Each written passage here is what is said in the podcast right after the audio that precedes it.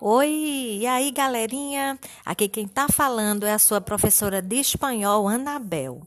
E hoje estou aqui para dar umas dicas super importantes para você que vai fazer o Enem. Então se liga no que eu vou falar para vocês. Quando vocês forem ler os textos, você tem que prestar atenção no título e no subtítulo caso haja.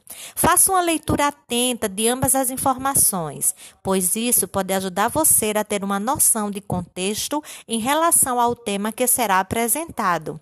Outra coisa, verifique a fonte do texto. Através dessa informação, você pode conseguir identificar o tipo de texto da questão.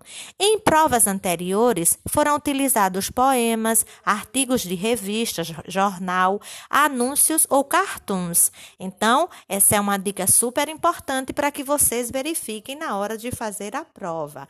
Força e garra e vamos embora!